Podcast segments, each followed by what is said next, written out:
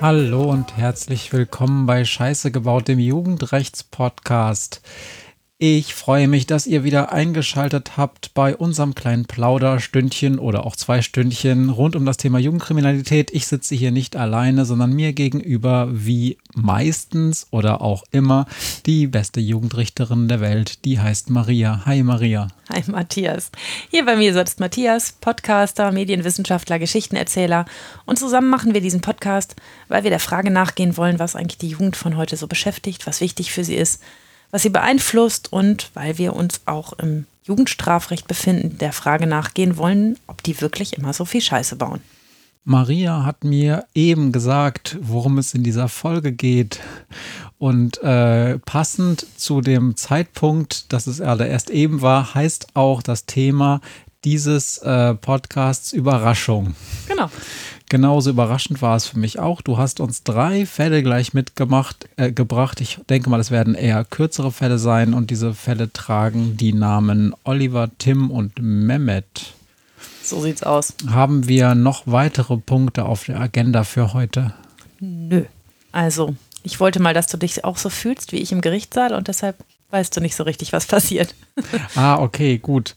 Dann, bevor ich jetzt äh, in diesen Strudel unvorhergesehener Ereignisse gerissen werde, möchte ich noch zwei kurze Tipps loswerden. Einerseits werden Maria und ich demnächst Gastauftritt haben bei den lieben äh, Freundinnen, kann man inzwischen ja fast sagen, vom Grimmschnack-Podcast, nämlich Annelie und Marie. Die haben uns eingeladen, mit ihnen über das Thema ähm, Kriminologie und Vermittlung von ähm, kriminologischen Themen ähm, aus der Wissenschaft in die Praxis hineinzusprechen. Da freuen wir uns sehr drauf. Total. Ich kann jetzt gar nicht sagen, weil es noch, glaube ich, auch nicht klar ist, wann das veröffentlicht wird, aber wir werden das über Twitter zeitnah äh, auf jeden Fall mitteilen und ihr könnt ja schon mal beim Krimschnack-Podcast immer mal gucken, wann die nächste Folge erscheint. Ich weiß gar nicht, ob es die nächste Folge ist, aber es wird dann eine der nächsten Folgen sein. Und das zweite ist, dass uns unser treuer Hörer Ani mal wieder einen Tipp reingereicht hat. Wir hatten in einer der letzten Folgen, und ich weiß gar nicht, welche es war, da ging es um diese Unterschiede, die gar nicht so schwer, so leicht zu vermitteln sind zwischen Anstiftung und Mittäterschaft. Kannst du dich daran erinnern?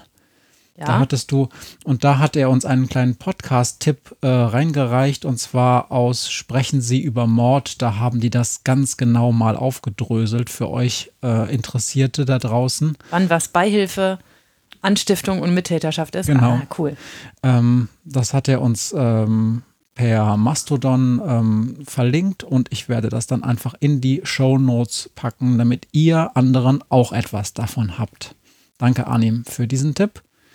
Und ähm, dann, wo wir gerade beim Thema Technik sind, die lieben Freunde von Apple haben inzwischen geschafft, alles wieder heile zu machen.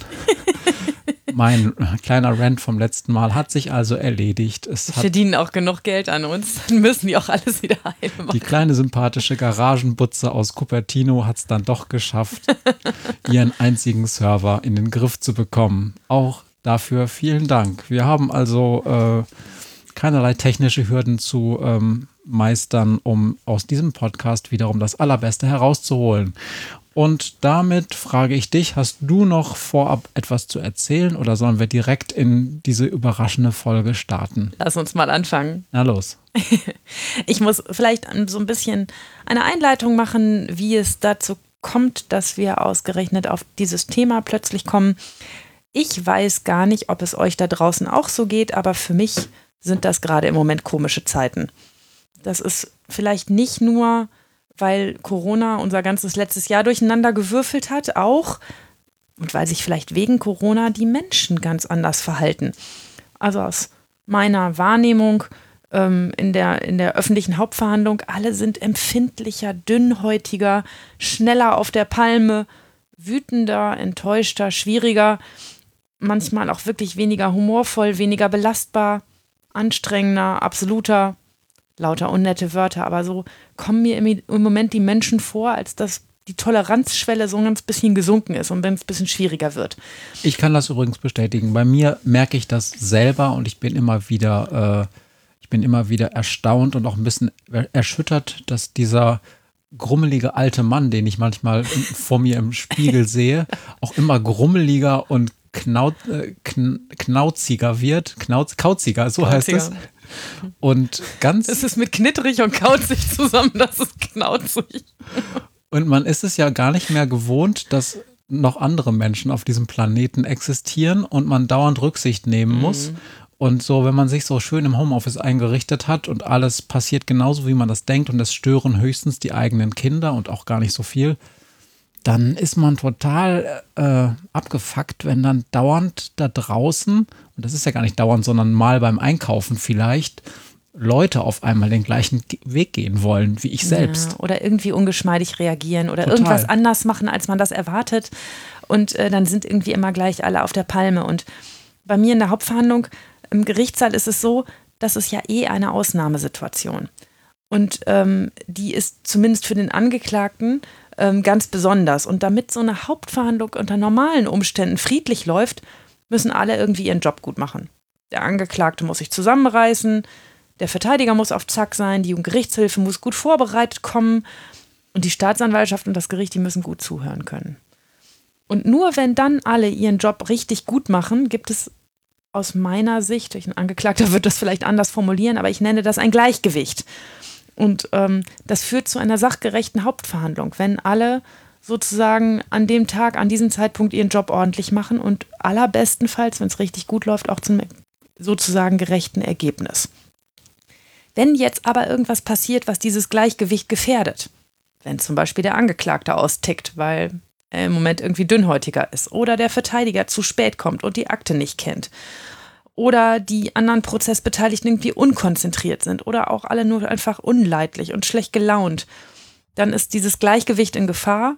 Und ich bilde mir ein, dass es im letzten Jahr mit diesen Corona-Besonderheiten einfach schwieriger war, die Balance zu halten und dieses Gleichgewicht zu finden weil alle, alle eben nicht nur an dem Tag dafür sorgen müssen, dass es in diesem Gerichtssaal vernünftig läuft und alle ihren Job machen, sondern weil alle auch noch zu Hause heim zu beschulende Kinder haben und ähm, einen kranken Schwiegervater oder irgendwelche anderen Probleme, die einem ähm, die einen zumindest empfinden lassen, dass man noch an mehreren Fronten zu kämpfen hat, als einfach nur seinen Job zu machen.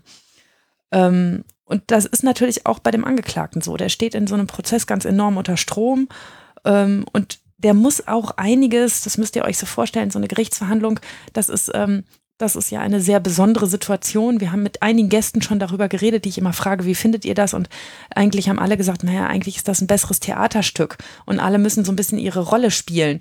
Ähm, und der Angeklagte, der befindet sich da in einer Situation, er hat sich weder die Rolle gewünscht noch das Theaterstück, ähm, noch versteht er die Regeln richtig. Ähm, und der steht ganz besonders unter Strom und für den ist es ganz schwierig, ruhig und freundlich und ausgeschlafen und aufmerksam zu sein und am besten noch reuig und Besserung gelobend. Und diese Kraft, die fehlt den jungen Menschen im Moment manchmal. Wobei ich jetzt mal dazwischen äh, grätschen möchte und sage, du bist natürlich auch immer da sehr erstmal grundverständnisvoll, Jetzt könnte ich natürlich sagen, naja, die haben sich das nicht ausgesucht, aber äh, einige von denen, die etwas vorsätzlich begangen haben, die haben zumindest dieses Risiko äh, gewählt, auch wenn du vielleicht sagen könntest, naja, die haben sich das gar nicht so überlegt, was dieses Risiko eigentlich ist. Genau, also einmal ganz kurz, kein Jugendlicher steht vor einem Regal im Rossmann und sagt, hm, das möchte ich gerne mitnehmen, hm, könnte das dann in einer unangenehmen Hauptverhandlung enden? Nein. Er nimmt es einfach mit oder er lässt es, je nachdem, was ihm sein innerer Schweinehund in dem Moment sagt. Aber ähm, so die Überlegung, wo führt das eigentlich hin, die ist ja meistens nicht so da. Aber ich, ich meine mit dieser Zwangssituation, die haben sich zumindest nicht ausgesucht, an dem Tag da zu sitzen und, und in unserem Spielchen, was Hauptverhandlung heißt, mitzumachen. Ähm, ne? Und äh, wir erwarten trotzdem, dass sie sich an die Regeln halten ähm, und werden ungeschmeidig, wenn sie sich nicht an die Regeln halten. Ähm, und das ist auch offensichtlich im Moment schwieriger auszuhalten. Ich grinse gerade so ein bisschen vor mich hin, weil ich gerade denke, unangenehme Hauptverhandlung mit Maria. Geht das eigentlich? Na klar. Na klar, ich kann total fies werden und auch das ist so dass ich im letzten Jahr bestimmt auch ungeduldiger gewesen bin mit den jungen Menschen, als ich das normalerweise bin, weil mich das auch mitnimmt und ich ja auch Mensch bin, der, äh, der Gefühle und Probleme und alles Mögliche hat. Und ähm, ich glaube, dass, dass man den einzelnen Menschen, die verhandeln, das auch anmerkt, dass diese Situation an ihnen zehrt. Und das ist nämlich auch genau das, worauf ich hinaus will. Ähm, dass ich nämlich darüber nachgedacht habe, dass äh, auch das Leben einer Jugendrichterin nicht immer easy ist. Und ich habe mir in den letzten Wochen und Monaten Gedanken darüber gemacht, was ist es eigentlich, was meinen Spaß an dieser Sache so ausmacht? Was ist eigentlich das, weshalb ich das so irre gerne mache und weshalb ich jeden Tag nach Hause komme und sage, die jugendlichen Kriminellen, die sind mein kleinstes Problem. Ähm, und das ist es, dass es nämlich nie eintönig bei uns ist genau das ist nämlich der Punkt. Lange Vorrede, wo führt das eigentlich hin? Was, worauf wollte ich hinaus? Ich wollte sagen, ähm, dass aus meiner Sicht auch das Leben einer Jugendrichterin nicht immer easy ist. Und ähm, ich mir in den letzten Wochen und Monaten so manches Mal mich gefragt habe, warum mache ich das eigentlich und warum macht mir das so einen Spaß? Und ähm, die Antwort darauf ist eigentlich ziemlich einfach. Es ist immer wieder überraschend. Und es ist nie eintönig und es ist nie langweilig. Das Jugendgericht ist eigentlich immer dasselbe, ehrlich gesagt, wenn man das jetzt so sieht. Ne? Wir haben äh, so roundabout 330 Strafparagraphen. Ähm, die Varianz dessen, was man falsch machen kann in diesem Land, das ist nicht so irre groß. Ne? Das sind auch ziemlich einfache Regeln, die jeder eigentlich auch schnallen sollte. Und von diesen 330 oder ein paar mehr Paragraphen kommen auch wirklich 15 nur vor. Und dann gibt es noch 30 vielleicht, höchstens, die ab und zu mal vorkommen. Ich habe zum Beispiel beim letzten Mal ja über den Schwangerschaftsabbruch erzählt, den Paragraph 218. Der ist in mir in meinem ganzen Berufsleben nur ein einziges Mal untergekommen. Ne? Also so viel zur Häufigkeit bestimmter Strafparagraphen. Und dann könnte man also meinen, das ist ja irgendwie immer dasselbe, das, was ich da mache. Es ist ein eintöniger Fluss aus geklauten Lippenstiften und Joints in der Hosentasche und Schwarzfahrt mit der U-Bahn und Ohrfeigen, weil der andere so komisch geguckt hat. Und das ist es aber nicht. Es ist nämlich irgendwie immer bunt und immer anders und es ist immer eine Überraschung. Und nie ist der Tag sicher, wie er so laufen wird. Und das ist ganz witzig, weil Matthias sich ja ab und an ähm, darüber lustig macht, wie sehr ich alles vorplane. Also ihr habt ja ab und zu kriegt ihr mal mit, wie er sich hier darüber lustig macht über meine Vorbereitung dieses Podcasts und äh, was ich mir da zusammenschreibsle. Das hängt aber damit zusammen, dass mein Bedarf an täglich Unvorhersehbarem eigentlich mit so einem Arbeitstag gedeckt ist, weil da immer tausend Sachen passieren, die ich nicht vorhersehen kann. Ähm, und es ist so, dass ich natürlich weiß, was in der Akte steht und ich weiß, was die Staatsanwaltschaft dem Angeklagten vorwirft. Also es ist nicht so eine ganz Blackbox. Aber dann ist es doch immer wieder neu, wie anders jeder einzelne Jugendliche ist. Jeder Fall ist anders, jede Straftat hat einen anderen Hintergrund, ein anderes Motiv. Und selbst wenn mal derselbe Jugendliche wiederkommt, den man schon kennt, ist das auch nie langweilig, weil der sich, weil er ja jugendlich ist, seit der letzten Hauptverhandlung meistens so verändert hat, dass man denkt, man hat einen ganz anderen Menschen vor sich sitzen. Diese Folge ist so voller Überraschungen, dass du mir nämlich mit dieser Einlassung gerade meine Frage kaputt gemacht hast. Mist! So die ich Ärger. mir für die zwei Fragen vorgenommen hatte. Jetzt muss du, das Schöne ist, du kannst dir on the fly tausend Fragen dir ausdenken. Das das mhm. machst du doch sonst auch. Ich wollte nur sagen, dass das jetzt mal äh, tatsächlich genau dieser Widerspruch war. Aber erzähl ruhig weiter. Es, ist, es wird eine schöne Folge. Ich merke das schon. ich möchte deshalb heute über Überraschungen reden und euch von drei kleinen Gegebenheiten erzählen, die auch in den letzten Wochen geschehen sind und die eigentlich recht deutlich machen, warum dieser Alltag nie grau ist. Ähm, und weil das ständig passiert, ähm, dass man eben was halt nicht vorhersehen, erahnen oder auch nur planen kann, dass irgendetwas passiert. dazu meine drei Fälle.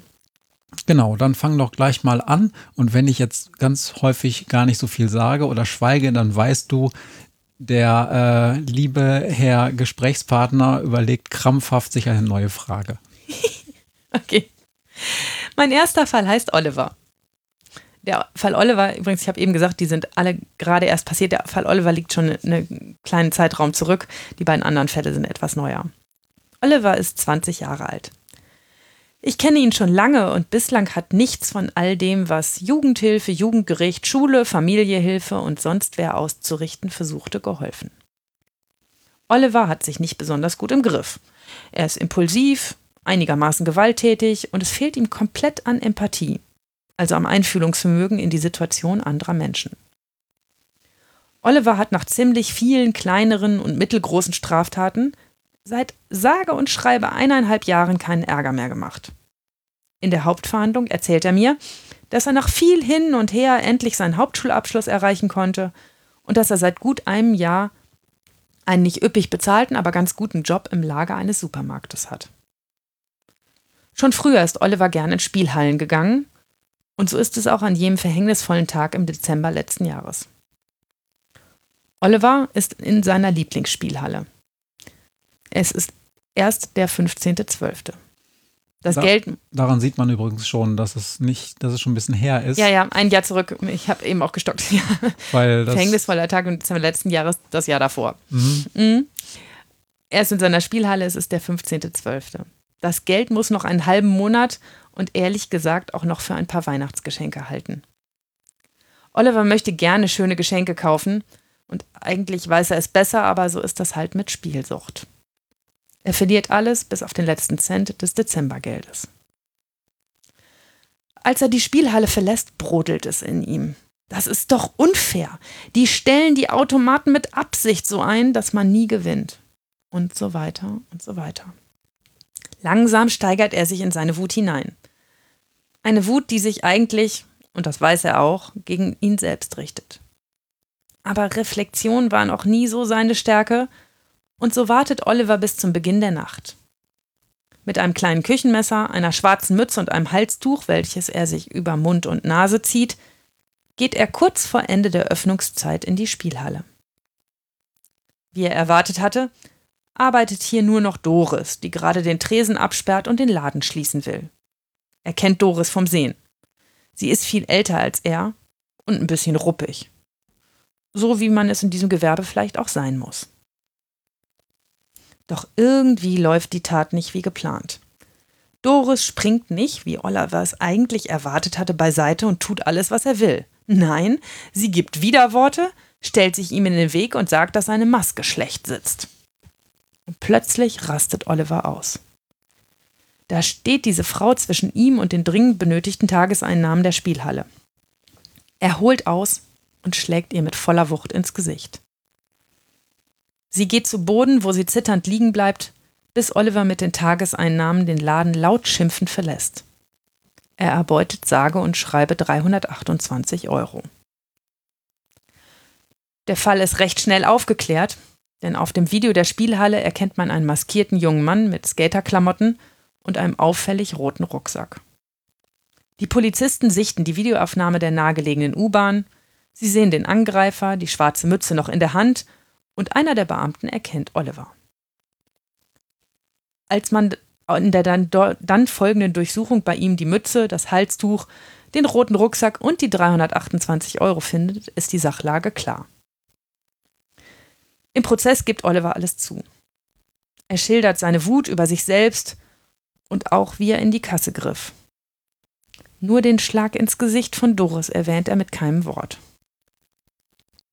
Ich frage nach und er sagt, er habe Doris etwas geschubst. Ob sie hingefallen sei, wisse er nicht mehr genau. Und dann gucken wir uns das Video der Überwachungskamera in dem Laden an. Man sieht, wie Oliver die Spielhalle betritt, mit Doris herumdiskutiert, wie beide wild gestikulieren und dann, wie er Doris mit voller Wucht und mit der Faust so stark ins Gesicht schlägt, dass die etwas kleinere Frau wie ein Baum nach hinten fällt und auf dem Boden liegen bleibt. Das sieht ganz schön brutal aus. Als wir das Video gucken, geschieht etwas Unerwartetes. Ich kenne das Video und während es auf dem großen Monitor des Sitzungssaals abgespielt wird, beobachte ich Oliver. Als wir zu der Stelle mit dem Schlag kommen, reißt er die Augen weit auf und schlägt sich mit der Hand vor den Mund. Den Rest der Szene beobachtet er sichtlich fassungslos. Als wir das Video ausmachen, gucke ich ihn erwartungsvoll an und da bricht es aus ihm heraus. Ehrlich, ich, ich habe das so nicht in Erinnerung gehabt, sonst hätte ich es ja zugegeben. Ich war wütend, aber dass ich die arme Frau so geschlagen habe, daran kann ich mich überhaupt nicht erinnern. Man darf überhaupt niemanden schlagen und schon gar nicht so eine nette wie die Doris. wenn ich es nicht mit eigenen Augen sehen würde, dann könnte ich nicht glauben, dass ich das wirklich selber bin. Er ist wirklich überrascht und ganz erkennbar entsetzt über sich selbst. Als Doris dann den Saal betritt, springt er auf und geht zu ihr hin. Ich lasse ihn, weil sie nicht besonders ängstlich aussieht. Er nimmt ihre Hand und sagt ihr, dass er gerade erst das Video gesehen hat und dass es ihm furchtbar leid tut und dass er sich wünscht, dass sie ihm das abnimmt. Doris schüttelt nur ungläubig den Kopf. Junge, Junge, du hast ja Nerven, sagt sie. Der Kinnhaken hat wirklich ordentlich gesessen und ich bin auch ganz schön wütend darüber, dass du so einen Scheiß machst. Aber wenn du hier jetzt so stehst und dich so nett entschuldigst, kann ich auch gar nicht mehr so böse sein. Komm mal her, mein Kleiner. Und dann nimmt sie ihn in ihre breiten Arme und zieht ihn zu sich. Dann wollen wir mal nicht nachtragend sein, sagt sie, halb zu mir gewandt. Oliver wird natürlich trotzdem verurteilt, aber ich bin froh, dass Doris meinen Prozess mit einem guten Gefühl verlassen kann. Es ist schlimm genug, wenn jemand Opfer einer solchen Tat wird, und es gut zu sehen, was das auch mit dem Opfer macht, wenn jemand seine Tat aufrichtig bereut. Und natürlich kommt das ab und zu vor, dass Opferzeugen ganz großartig mit einem Angeklagten umgehen. Davon handelt auch später noch ein Fall. Aber in diesem Prozess ist wirklich das Besondere dieses pure Entsetzen von Oliver darüber, was er da eigentlich gemacht hat. Er hat das wirklich offenbar für sich ausgeblendet gehabt. Der war völlig von den Socken, der konnte das nicht fassen, dass er das selber ist. Der hat auch sogar noch, hinterher nochmal gesagt, kann ich das nochmal sehen? Ich kann es immer noch nicht glauben, dass ich die so gehauen habe, dass die so umgeschlagen ist. Und sein Entsetzen hat dann eigentlich zu dieser wirklich guten Situation mit Doris geführt, was auch zu einem guten Abschluss geführt hat.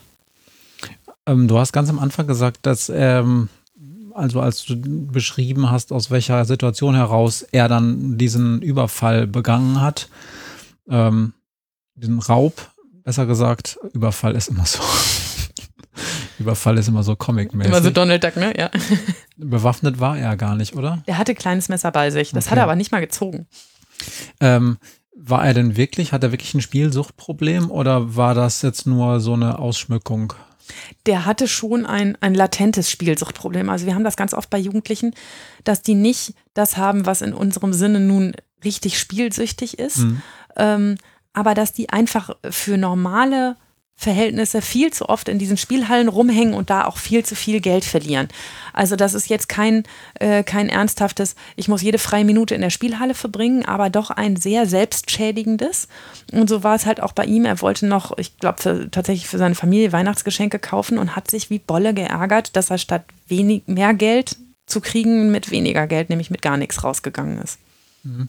Ja, ja, ich, ich, es hat mich nur interessiert, weil ich habe mich damit äh, vor 177 Jahren mal wissenschaftlich beschäftigt mit dem Thema Glücksspielsucht sozusagen. Mhm. Oder es ist ja, ja.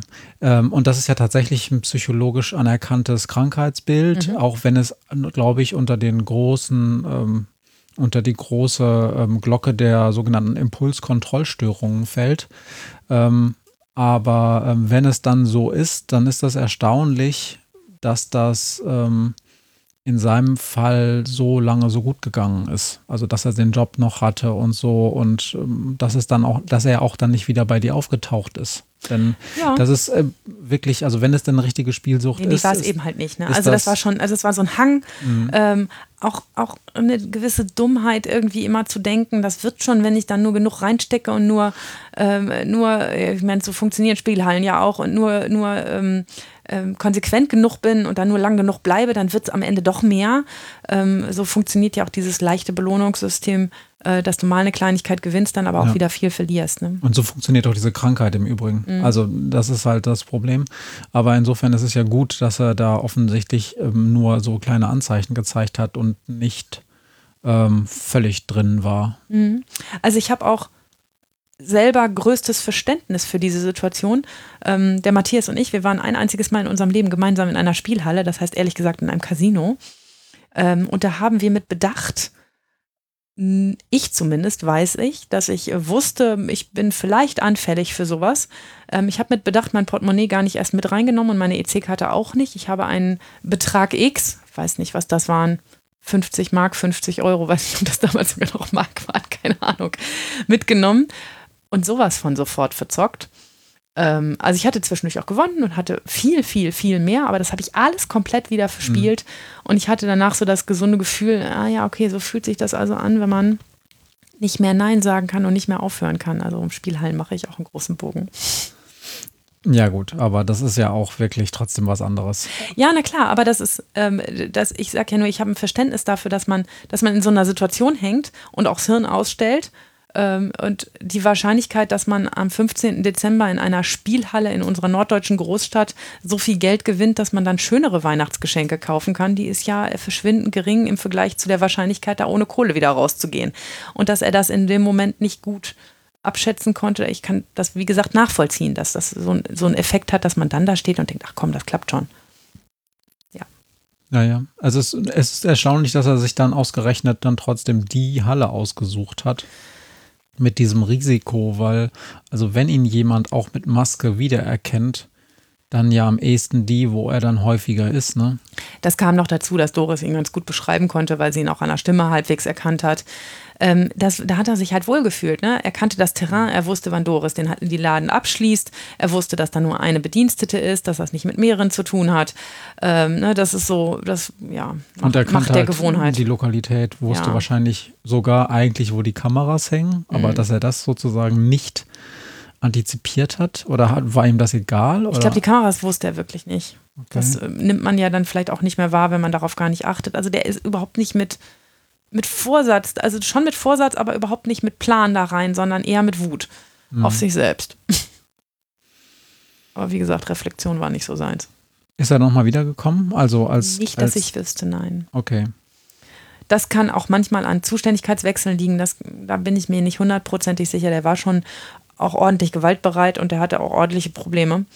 Ähm, und äh, da bin ich mir nicht ganz sicher. Aber ähm, das war schon eine beeindruckende Situation, wie der da saß und sagte, ich, ich hab, weiß ja auch, was ich für Scheiß mache und in welcher Art und Weise, aber dass ich jemanden, eine kleinere Frau, eine kleinere, ältere Frau, die eigentlich immer sehr, sehr nett und fair zu mir war, so schlage, dass die so umfällt. Also das war, es war ein ähm, sehr beeindruckendes Video, weil es genau den richtigen Winkel hatte äh, zu ihm und ihr und zu dem Schlag. Und die ist sogar diese, ich habe ja gesagt eben, die ist wie ein Baum umgefallen, die ist auch noch so ein kleines Stück hochgeflogen, wie in so einem schlechten Film. Ähm, also der hat die wirklich echt umgerackst und zwar so richtig. Und ähm, der war so von den Socken davon, das hatte er in seiner eigenen Erinnerung, der hat auch immer wieder gesagt, ich habe das nicht in meiner Erinnerung, dass ich das gemacht habe. Das ist, das ist, ich, ich weiß, wie ich da reingegangen bin, ich weiß, wie ich das Geld gezählt habe, ich weiß, wie der wieder rausgegangen bin, aber dass ich die so geschlagen habe, das habe ich wirklich nicht mehr in Erinnerung. Ist tatsächlich in diesem Fall dann ganz hilfreich gewesen, dass er die Bilder gesehen hat. Ja. Ähm, es weiß übrigens auch jeder von uns und jede natürlich, äh, der die mal ähm, in irgendeinem so Coaching war, wo man selber beurteilt, wie man zum Beispiel eine freie Rede hält oder überhaupt vor Menschen sich verhält. Mhm. Da gibt es ja dann die Leute, also die guten Coaches haben das ja alle, dass man in irgendeinem Punkt dieses Coachings auch mal dann dabei gefilmt wird, wie man mhm. zum Beispiel einen Vortrag hält.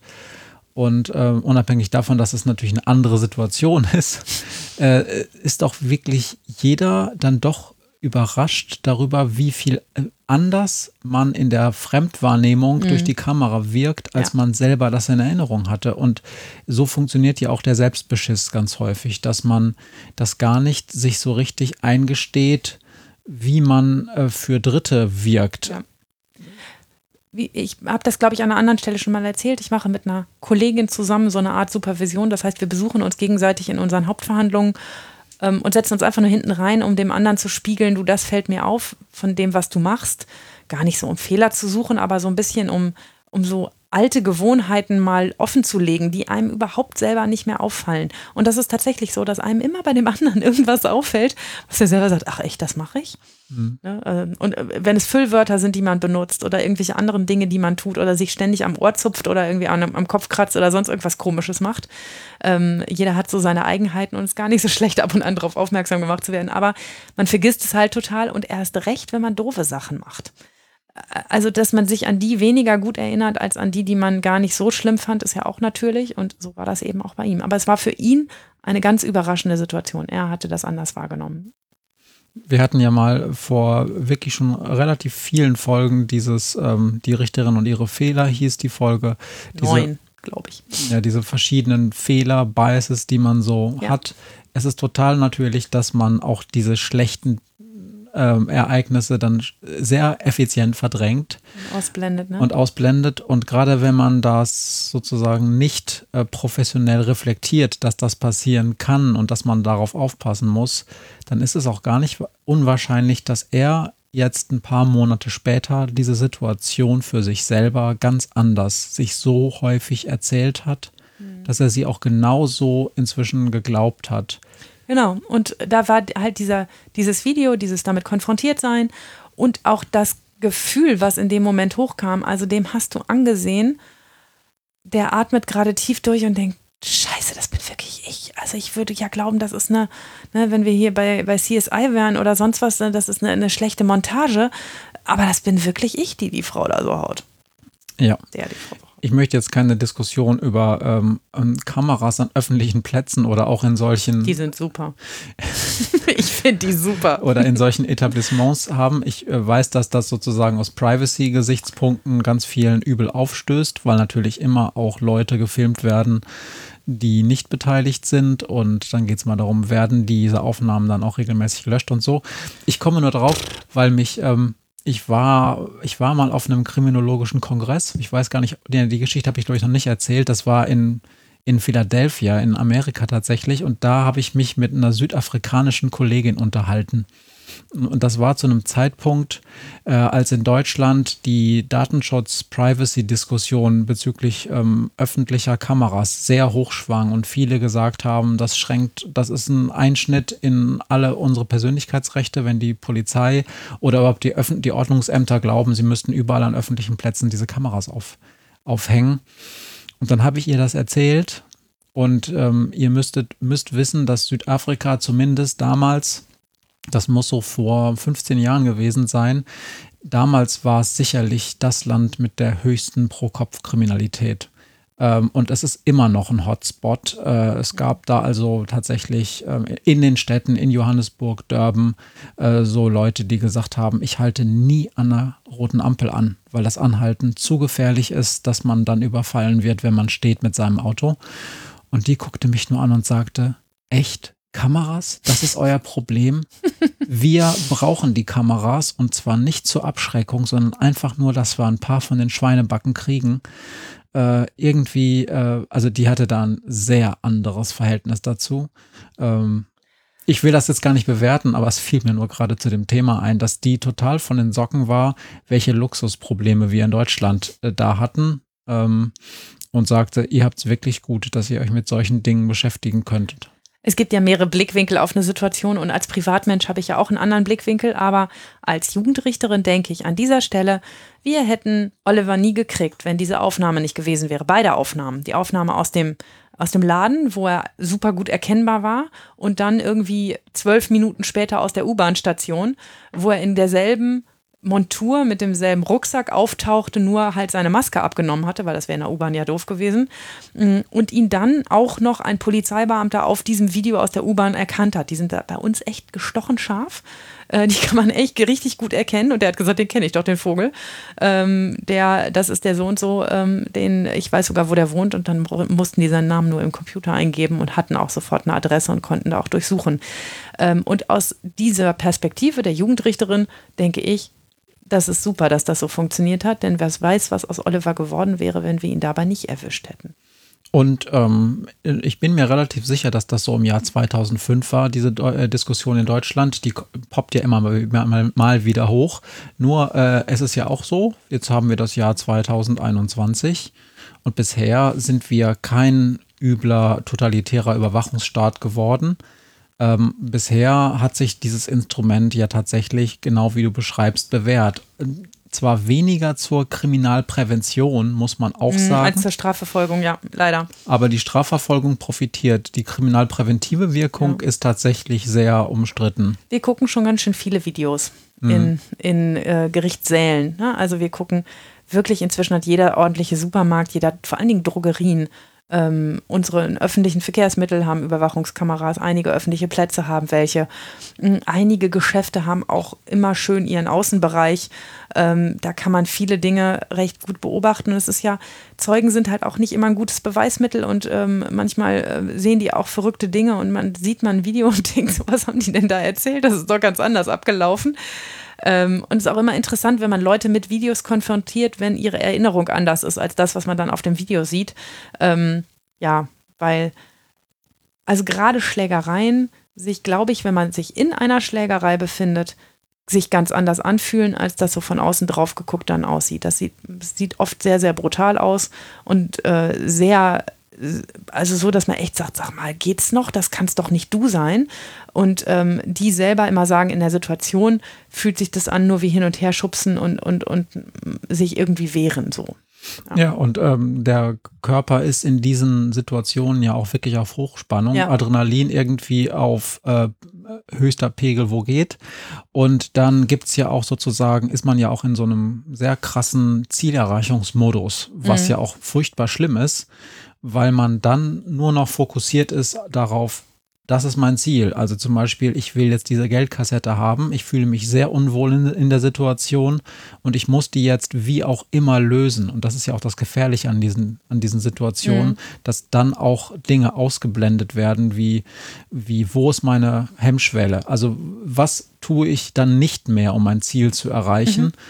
Und in diesem Kontext ist auch zu verstehen, warum dann Leute ähm, schon während sie Dinge tun, wahrscheinlich ganz viele furchtbare Dinge ausblenden und dann gar nicht ja. mehr wahrnehmen, Klammer auf, wollen, Klammer zu, was sie da gerade alles tun, damit diese Situation dann wieder bereinigt wird. Weil die natürlich, wenn du jetzt kein professioneller ähm, ähm, Serienräuber bist, ähm, ja nur wollen, dass es zu Ende ist und dass irgendwie man da irgendwie heiler rauskommt. Mhm, genau.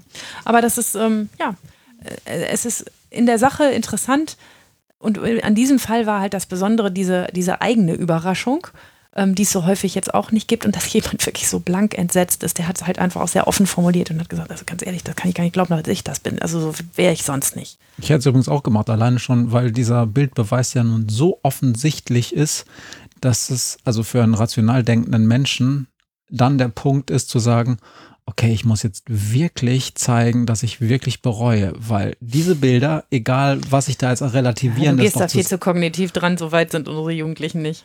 Naja, aber jetzt, also in dem Augenblick zu sagen, ob die Kamera vielleicht falsche Bilder erzeugt, ja, nee. ist ja nun. Einmal gehabt die Diskussion, dass das gefälschte Bilder sein müssen. Man auch da sitzt und sagt, ja, genau. Als ob sich einer für eingeklautes E-Bike so eine Mühe machen würde. Okay, das war der Fall Oliver, glaube ja. ich. Dann steht hier jetzt Tim. Genau. Heute drei Jungs, aber wir hatten ja auch schon mal darüber geredet, dass Mädchenkriminalität gar nicht so im Vordergrund steht bei uns. Der Fall Tim. Tim ist kein unbeschriebenes Blatt. Er war noch nie vor Gericht, aber laut meinem Auszug aus dem Bundeszentralregister hat die Staatsanwaltschaft schon zwei Verfahren gegen ihn geführt. Eins wegen Sachbeschädigung und eins wegen Diebstahls. Beide Verfahren sind eingestellt worden, bevor es zu einer Anklageerhebung kommt. Heute sitzen wir allerdings wegen eines anderen Vorwurfs vor Gericht. Tim soll eine Brandstiftung begangen haben. Genauer gesagt zwei. Und eigentlich ist auch keine ordentliche Brandstiftung, sondern nur eine Sachbeschädigung durch ein Feuer. Aber fangen wir von vorne an. In einer recht kalten Nacht vor gut drei Monaten wird die Polizei um 2 Uhr angerufen. Es brenne an einem Bushäuschen an der Neustädter Landstraße in Höhe der Hausnummer 143. Die Polizei fährt zum Brandort und findet einen Stapel Zeitung der örtlichen Tageszeitung, der Lichterloh brennt. Neben dem brennenden Stapel steht ein junger Mann. Er hat die Hände in den Hosentaschen und guckt versonnen in den Abendhimmel. Es ist Tim. Die Polizisten holen die Feuerwehr und befragen Tim. Der reagiert aber gar nicht so richtig auf die Beamten und so durchsuchen sie ihn. Sie finden nichts. Kein Feuerzeug, keine Streichhölzer. Aber bei der Überprüfung der Personalien stellt sich heraus, dass Tim schon mal in einem Verfahren beteiligt war, in dem es um Brandstiftung ging. Aber hieraus ist offenbar kein Vorwurf geworden. und zwei andere Passanten, die auf der gegenüberliegenden Straßenseite auf den Bus warten, werden befragt. Sie erzählen von einem Mann, der an den Zeitungen herumgemacht hat, und das Ganze bleibt irgendwie nebulös. Die Polizei fährt zurück zur Wache. Knappe zwei Stunden später geht ein erneuter Notruf ein. Wieder brennt ein Zeitungsstapel, und zwar diesmal in Höhe der Hausnummer 185. Zwei Bushaltestellen weiter statt auswärts. Und wieder treffen die Beamten neben dem brennenden Stapel auf Tim. Die Sache ist also schnell geklärt. Tim stand in derselben Nacht neben zwei Brandherden. Er sagt nichts und hat Vorerkenntnisse in Sachen Brandstiftung. Die Polizei hat ihren Täter.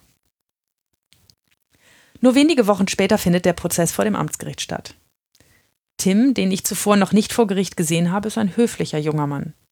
Er ist etwas schüchtern und so muss ich ihm alle wichtigen Informationen einzeln aus der Nase ziehen. Es wird deutlich, dass Tim so einige Schwierigkeiten bei seinen Eltern hat und dass es ihm in der Schule offenbar gerade auch nicht gut geht und es nicht so gut läuft. Als wir die Anklage verlesen, hört Tim interessiert zu.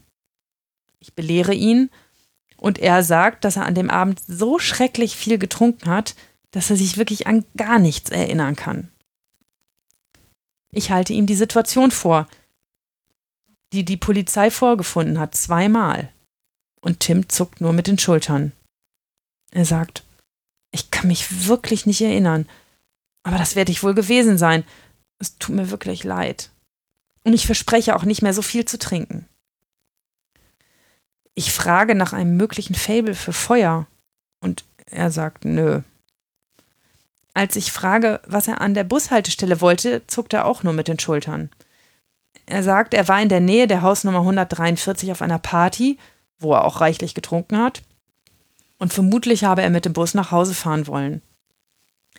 Ich frage ihn, warum er dann zwei Stunden später zwei Bushaltestellen weiter stadtauswärts angetroffen wurde und er guckt mich nur ratlos an. Er wohnt stadteinwärts und er weiß nicht mehr, wie er an die zweite Haltestelle geriet. Ich frage, wo er denn bei der Saukälte die zwei Stunden zwischen den beiden Bränden verbracht haben könnte, und wieder zuckt er nur ratlos mit den Schultern. Irgendwann ist er die ganze Fragerei leid. Er sagt, ich hab's doch zugegeben, ich habe keine Ahnung, warum ich das gemacht habe und auch keine Erinnerung an den Abend. Ich gebe also auf und höre auf, ihm Löcher in den Bauch zu fragen. Aber irgendwie ist die Geschichte nicht rund. Der Staatsanwalt und ich haben noch zu viele Fragezeichen im Kopf und deshalb hören wir die zwei Zeugen, die beim ersten Brand auf der gegenüberliegenden Straßenseite gestanden haben. Es ist ein Studentenpärchen, das auch auf dem Weg nach Hause war. Sie erzählen beide übereinstimmend, wie ein Fahrradfahrer mit Bart und circa 50 bis 60 Jahre alt an der Bushaltestelle hielt das Rad abstellte, kurz an dem Zeitungsstapel herumfummelte und dann schnell wegfuhr. Noch bevor er zurück auf dem Rad war, hätten sie Feuer sehen können. Unglaublich gucke ich die beiden Zeugen an. Ich frage, ob sie Tim irgendwoher kennen. Beide schütteln den Kopf. Ich frage, ob sie Tim an dem Abend gesehen haben. Beide erinnern sich nicht an ihn. Und ich frage, ob sie sich sicher sind, dass der ältere Mann der Brandstifter war Beide sind sich absolut sicher. Beide gucken auch nochmal Tim an und sagen, der war das wirklich nicht. Als die Zeugen entlassen sind, gucke ich Tim an. Warst du das vielleicht doch gar nicht? Was hast du denn da gemacht? Er zuckt wieder nur mit den Schultern und sagt, dass er sich wirklich nicht erinnern kann. An dem Tag spreche ich Tim frei ich habe keine Ahnung, was das für eine komische Geschichte ist, aber Tim ist nicht der Brandstifter der ersten Tat und damit auch nicht sicher derjenige der zweiten Tat. Es ist total seltsam, dass er da rumgestanden hat, aber vielleicht hat ihn ja auch das Feuer angelockt. Tim jedenfalls hätte sich ohne Probleme für zwei Taten bestrafen lassen, die er gar nicht begangen hat, und wir hätten es nicht gemerkt, wenn die Zeugen nicht so aufmerksam hingeguckt hätten. Und der hatte auch keinen Bart zwischendurch. Nein, nein, der war auch, also ne, ich, ich, weiß ehrlich gesagt jetzt gerade nicht, ob er 18 oder 19 oder 17 war, aber äh, die Zeugen waren sich beide so sicher, dass das ein älterer Mann zwischen 50 und 60 war und dass sie das noch so seltsam fanden, weil er da erkennbar an diesem Stapel rumgefummelt hat, dann weggefahren ist, das Feuer auch dann sofort ausbrach und die sich noch angeguckt haben und gesagt, was, was macht denn der alte Mann da mit, dem, mit den Zeitungen? Hm. Ja. In meinem Kopf waren eine Menge Varianten dieser Geschichte, ne? Ob Tim einfach an dem Abend kalt gewesen ist und er mit seinem besoffenen Kopf immer dahin gegangen ist, wo ein warmes Feuerchen brannte. Ich habe keine Ahnung. Aber die Beamten hatten ja auch kein Feuerzeug bei ihm gefunden, ne? Weder Feuerzeug noch Streichhölzer, bei beiden Malen nicht. Die haben ihn beide Male durchsucht. Auch da weiß ich natürlich nicht, wie gründlich die die Umgebung durchsucht haben. Ne? Kann er hier jedes Mal in, in den Busch geschmissen haben? Mhm. Aber das war schon komisch. Tja. Nun ist das natürlich eine Art Tat gewesen. Da ist jetzt niemand zu Schaden gekommen. Ich weiß nicht, ob dieses Bushäuschen da jeweils. Ja, das, das zweite ist richtig plünnen gegangen. Okay. Weil, weil da ist natürlich dann auch die die Motivation, sage ich mal, aller Beteiligten, das dann sehr gründlich aufzuklären und da so CSI-mäßig noch irgendwelche Brandermittler anzusetzen, auch nicht besonders hoch, muss man mal vorsichtig sagen. Ne? Nee, also weiß kein Mensch, ob das jetzt mit einem Streichholz angezündet wurde oder mit einem Gasfeuerzeug, das ist ehrlich gesagt dann den Aufwand nicht wert. Die waren sich aber auch relativ schnell sicher, dass das nur Tim gewesen sein könnte. Das mit diesen Vorerkenntnissen ist immer ein bisschen gemein. Die Polizei hat wesentlich mehr als unser Bundeszentralregister, also alles, was ich weiß, was ich einem Angeklagten vorwerfen kann, ist das, was in diesem Bundeszentralregister steht oder Erziehungsregister und aus dem ich sehen kann, wegen was er schon verurteilt mhm. worden ist und was die Staatsanwaltschaft schon gegen ihn eingestellt hat. Ähm, das kann ich in diesem Bundeszentralregister sehen oder im Erziehungsregister. Und ähm, die Polizei kann in ihrem System, zumindest in meinem Bundesland, alles sehen, wo dieser Beteiligte mal aufgetaucht ist zum Beispiel auch als Zeuge in irgendwelchen Verfahren. Die können auch gute, das ist gar nicht so schlecht für die Strafverfolgung, die können dann sehen, ähm, wann er die letzten drei Mal kontrolliert worden ist, zum Beispiel mit welchen anderen Leuten zusammen und ob es da irgendwelche, äh, irgendwelche Verbindungen zu anderen Menschen gab, immer dieselben. Ne? Also so kann man hinterher ganz gut sagen, der hängt immer mit denselben Leuten rum. Äh, wir haben den dreimal da und da und da angetroffen. Und da werden, wird das, der Fall immer aufgenommen oder die Personalien aufgenommen und über diese Personalienaufnahme gibt es einen Vermerk und das ist auch in den ähm, Computern sozusagen niedergelegt und die können dann relativ schnell gucken, wie oft haben wir den denn in unserem Computer? Und da tauchte er im Zusammenhang mit einer Brandermittlung auf. Das heißt dann, in dem Polizeitext, der in meiner Akte ist immer, ähm, er hat Vorerkenntnisse aus dem Bereich Brandstiftung. Und das kann alles und gar nichts sein. Das kann mhm. sein, dass er neben dem Brand rumgestanden hat. das, Vielleicht ist das so ein Hobby. Vielleicht kennt er auch den, der die Brand, Brände legt. Ich weiß es nicht, ne? Keine Ahnung. Mhm. Ähm, aber ähm, äh, das Vorerkenntnisse heißt auf jeden Fall, okay, er ist auf jeden Fall nicht mal nicht wegen Brandstiftung verurteilt worden. Ähm, sonst ständen da nicht nur Vorerkenntnisse äh, oder ne, dann ständen die dabei. Ähm, aber das, das heißt es dann so nebulös und wir wissen ehrlich gesagt nicht genau, okay, er ist schon mal im Zusammenhang mit sowas aufgetaucht, aber was genau weiß ich nicht. Tja. Hätte also glatt was zugegeben, was er wirklich nicht gewesen ist. Wie häufig passiert das eigentlich, dass ähm, in so einem Fall, dass der, ähm, der Angeklagte, der ja in der, wird er eigentlich immer zuerst gefragt, ob er was zur Tat sagen ja, will? Ja, muss ja, das so sein? oder? Ah, okay. Er muss immer die Chance haben, bevor man die Beweisaufnahme macht, bevor man ähm, anfängt, Zeugen zu hören und alles sich anzugucken, was in der Akte ist, äh, muss er die Chance haben, von alleine aufzuklären, wie es gewesen mhm. ist aus seiner Sicht. Und wenn, ich meine, wir hatten das Thema schon ein paar Mal angeschnitten, wenn dann ein Geständnis kommt, wie äh, detailliert oder nicht detailliert das jetzt auch immer ist, wie häufig kommt denn das eigentlich vor, dass man dann trotzdem noch Zeugen hört? Denn äh, man ist ja durchaus, oder Frau auch, ist ja durchaus gehalten, äh, ja auch ökonomisch vorzugehen, weil mhm. meistens hast du ja an einem Verhandlungstag nicht eine Tat, sondern gerne auch mal fünf bis zehn, also zehn nicht häufig, ja. aber dass man dann einfach sagt, ja, Geständnis, noch Fragen, Herr Staatsanwalt, Frau Anwältin? Sagen wir mal so, hätten wir das in diesem Fall gemacht, ähm, dann wäre das blöd ausgegangen. Ja, aber wie häufig kommt es vor, dass man dann tatsächlich noch die Zeugen trotzdem hört? Nicht irre häufig, aber ab und zu. Mhm. Ähm, manchmal will man die Zeugen hören, weil man ihnen die Chance geben will, was zur Sache zu sagen, weil erkennbar den Zeugen wichtig ist, was dazu sagen. Manchmal bleibt die Geschichte nebulös und man kriegt die, hat irgendwie das Gefühl, das ist noch nicht rund. Ich weiß noch mhm. nicht, was da gewesen ist. Manchmal gibt es auch ein Geständnis und der Angeklagte spielt seinen Tatbeitrag total runter. Und man weiß aber aus den Zeugenvernehmungen, nee, nee, nee, das war ganz anders. Ähm, und äh, das ist viel heftiger zugegangen und es hat auch viel zu einem ganz heftigen Ergebnis geführt und dann muss man den Zeugen dazu schon nochmal hören. Also aus den Zeugenvernehmungen bei der Polizei weiß genau, man das aus richtig. der Akte. Ja, mhm. genau. Ähm, also ich selber lade eigentlich nie Zeugen, wenn ich das Gefühl habe, das Verfahren könnte auch gut ohne Zeugen geführt werden. Also wenn die Sachlage in der Akte so ist, dass ich das Gefühl habe, ähm, wenn ich einmal einen Kopf schief lege und sage, Alter, das glaube ich dir nicht, ähm, dann wird er die Tat irgendwann gestehen, dann lade ich eigentlich keine Zeugen, um genau aus diesen ökonomischen Gründen, um meine Fälle zu schaffen, aber auch um den Zeugen da zu ersparen, da vor Gericht auftauchen zu müssen. Aber ähm, ne, man hat schon Pferde kotzen sehen, also es ist irgendwie mm, immer mal wieder erhellend, was dann passiert, wenn Zeugen was sagen. Und ähm, ich muss ganz ehrlich sagen, hätten wir Zeit äh, und Raum für alles, was wirklich wichtig und geboten ist, ähm, dann würden wir uns viel, viel mehr Zeit für diese Verfahren nehmen müssen. Die haben wir wirklich nicht. Ähm, aber um es noch weiter aufzuklären und noch deutlicher zu machen. Aber es ist natürlich, man nimmt da mit dem Angeklagten immer so ein bisschen, also man, man äh, kann, wenn eine Zeugenvernehmung doof läuft, den Wert des Geständnisses wieder senken, weil man plötzlich rausgeht, okay, du hast uns nur die Hälfte von dem erzählt, was da gewesen ist. Manchmal erzählen die Zeugen ja auch eine ganz andere Geschichte, als sie bei der Polizei erzählt haben. Ähm, und manchmal läuft das Ganze dann auch erst aus dem Ruder. Ähm, also ich versuche in Vernehmungssituationen auch immer darauf zu achten, ähm, sind das zum Beispiel, das haben wir ganz am Anfang mal erwähnt, äh, Zeuge und Angeklagter, Leute, die sich im normalen Leben dann weiter begegnen müssen. Ähm, und ist das eine schlaue Idee, die in Gerichtssaal auf Zeugenstuhl und Anklagebank in, miteinander zu setzen?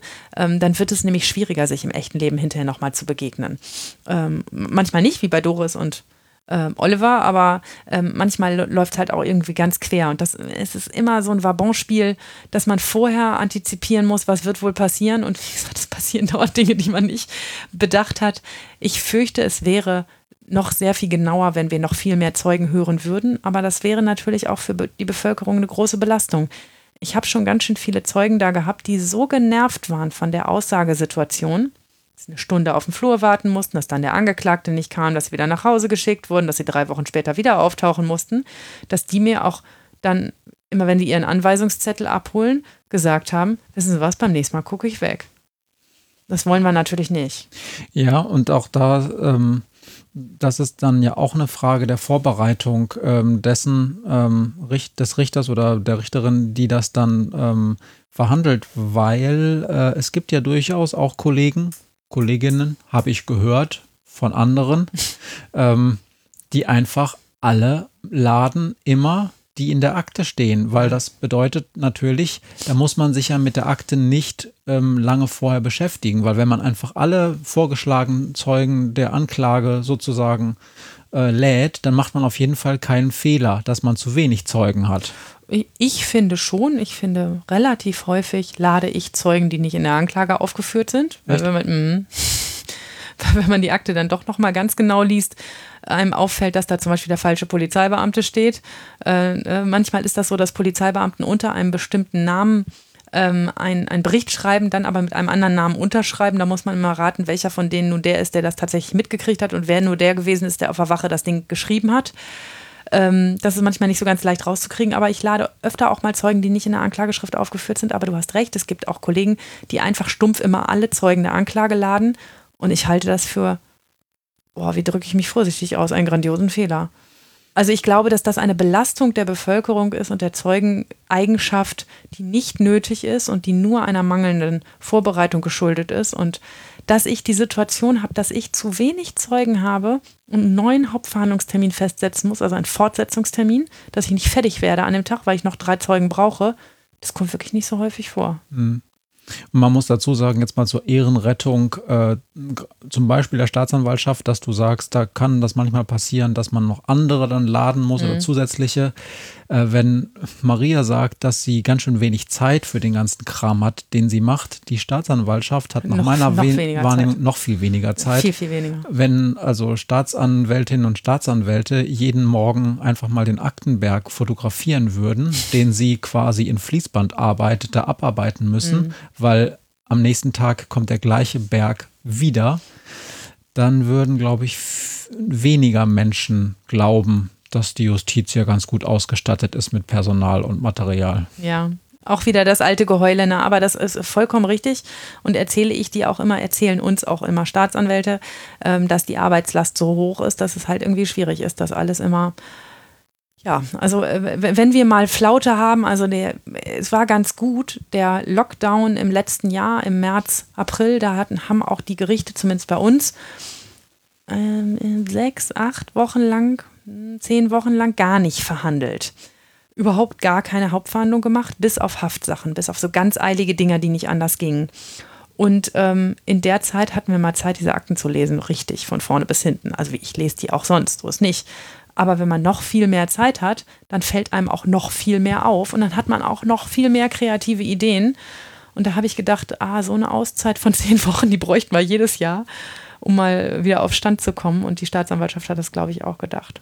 Ja. ja, wir haben ja letztes Mal besprochen, wenn es dann wirklich drei Prozent weniger ähm, Kriminalität allein auf der Seite der polizeilich ermittelten Dinge gibt, dann ist das für die Staatsanwaltschaft eine ganz schöne Entlastung, wenn die dann ein bisschen mehr Zeit haben. Also es hört ja. sich nicht viel an, zwei Prozent, aber wir wissen ja auch, dass es gerade im Bereich der Kleinkriminalität äh, ganz erheblich mehr war, auch gerade was so Diebstähle anging und so. Da sind die ganz schön froh, wahrscheinlich. Also ich äh, will nicht den Eindruck erwecken, wir würden uns sauber arbeiten. Das tun wir nämlich nicht aus meiner Wahrnehmung. Ähm, aber ähm, also dafür spricht halt auch die, die Variante, ich brauche nicht oft mehrere Verhandlungstage, ne, sondern mhm. ich schaffe es, wenn ich die Akte gut lese, den Ta Verhandlungstag so zu planen, dass ich mit den Menschen, die ich ein, einlade, äh, denen ich sage, dass sie kommen sollen an dem Tag, auch eigentlich in der Regel hinkomme. Und das gut funktioniert. Aber das ist, das ist so eine Gefühlslage. Und manchmal, das, davon habe ich ja auch schon von Fällen erzählt, da macht man es halt mal falsch.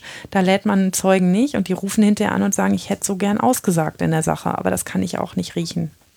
Ja, und dann ja. kann man nur hoffen, dass Polizei, Staatsanwaltschaft und Gericht, dass es zumindest eine dieser Instanzen dann ernst meint und dann ganz viel Gutes gemacht wird, dass man sozusagen zwei schlampige äh, Schwachstellen aus äh, ähm, sozusagen ausgleicht. Das ist ja, wäre nur doof, wenn alle drei Instanzen ähm, schlampen bei der Arbeit. Dann ist es schlecht. Das passiert auch so nehme ich und zumindest unsere Prozesse nicht wahr, meinen sowieso nicht, aber das ist ja wieder die Sache mit den eigenen Fehlern. Mhm. Ähm, aber ähm, ich glaube schon, dass, dass das alle so gut machen, wie es irgendwie geht und ähm, dass wir schon auch große Fehler machen würden, wenn wir in diesem Massengeschäft des Amtsgerichts wirklich alle immer alle Zeugen laden würden, dann ähm, ja. Also ich habe mal einen krassen Fall gehabt, da sind dieselben drei Zeugen insgesamt siebenmal vor Gericht aufgetreten.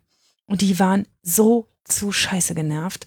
Aufgetreten ähm, oder saßen sie nur im Gang und haben gewartet und äh, wussten nicht kommen? Beim siebten Mal ist es, glaube ich, dann zum Prozess gekommen. Ähm, aber das war ein wieder aufgerollter Prozess, der schon mal stattgefunden hatte. Ähm, und dann diverse Verhandlungsversuche, weil es, glaube ich, um drei Angeklagte ging und immer kam einer von den dreien nicht. Ähm, und es war so ein Ding, dass man nicht wo man die nicht einzeln verhandeln konnte, wo man sie alle drei einfach gleichzeitig mit den drei Zeugen zusammen im Gerichtssaal brauchte. Und diese sechs Personen am gleichen Tag in denselben Raum zu bringen, war irgendwie sehr viel schwieriger als gedacht. Ähm, und, ähm, Wahrscheinlich auch Strategie, oder? Der Verteidiger. Absolut Strategie. Ähm, ne, die hatten, jedes Mal hatte jemand anders einen Attest. Ähm, und diese Zeugen, die waren so fertig mit den Nerven. Ich weiß das noch, wie ich beim vorletzten Mal ähm, die wieder nach Hause geschickt habe. Da kam einer später und holte sich seine Zeugenanweisung in der Geschäftsstelle ab und der brüllte da nur noch rum. Und ich bin dann hingegangen und gesagt, es tut mir wirklich leid, ich kann es nicht ändern, es ist wie es ist. Ne? Und der sagte, nee, ich habe einen eigenen Laden, was meinen Sie? Ich kann doch nicht sechsmal für so ein Ding, beim nächsten Mal gucke ich wirklich weg. Und das sollten wir als Justiz echt nicht überstrapazieren, dass das ja auch Menschen sind, die was anderes zu tun haben, als ihre gute Bürgerpflicht zu erfüllen. Das ist gut, wenn sie es tun und das ist wichtig. Und es ist, aber wir müssen dann halt auch irgendwie vernünftig mit ihnen umgehen. Und gerade so Kollegen, die es schaffen, 30 Zeugen auf einen Verhandlungstag zu laden, das ist halt auch schon allein schon deshalb albern, weil man niemals 30 Menschen an einem Tag hören kann. Ja, also da rechnet man damit, dass man mindestens die Hälfte wieder nach Hause schickt. Und das ist wirklich, das ist nicht redlich. Ja. Ja. Der letzte Fall auf meiner Liste heißt Mehmet. Ja. Auch Mehmet handelt von einer Überraschung. Ehrlich gesagt eine Überraschung auf allen Seiten. Mehmet ist mit zwei Kumpels unterwegs in der Stadt. Die jungen Männer durchqueren einen Park und an einer Wegkreuzung steht ein Erwachsener. Er guckt so komisch. Man spricht sich gegenseitig an, es kommt zum Wortgefecht und letztlich auch zum Austausch von Schlägen.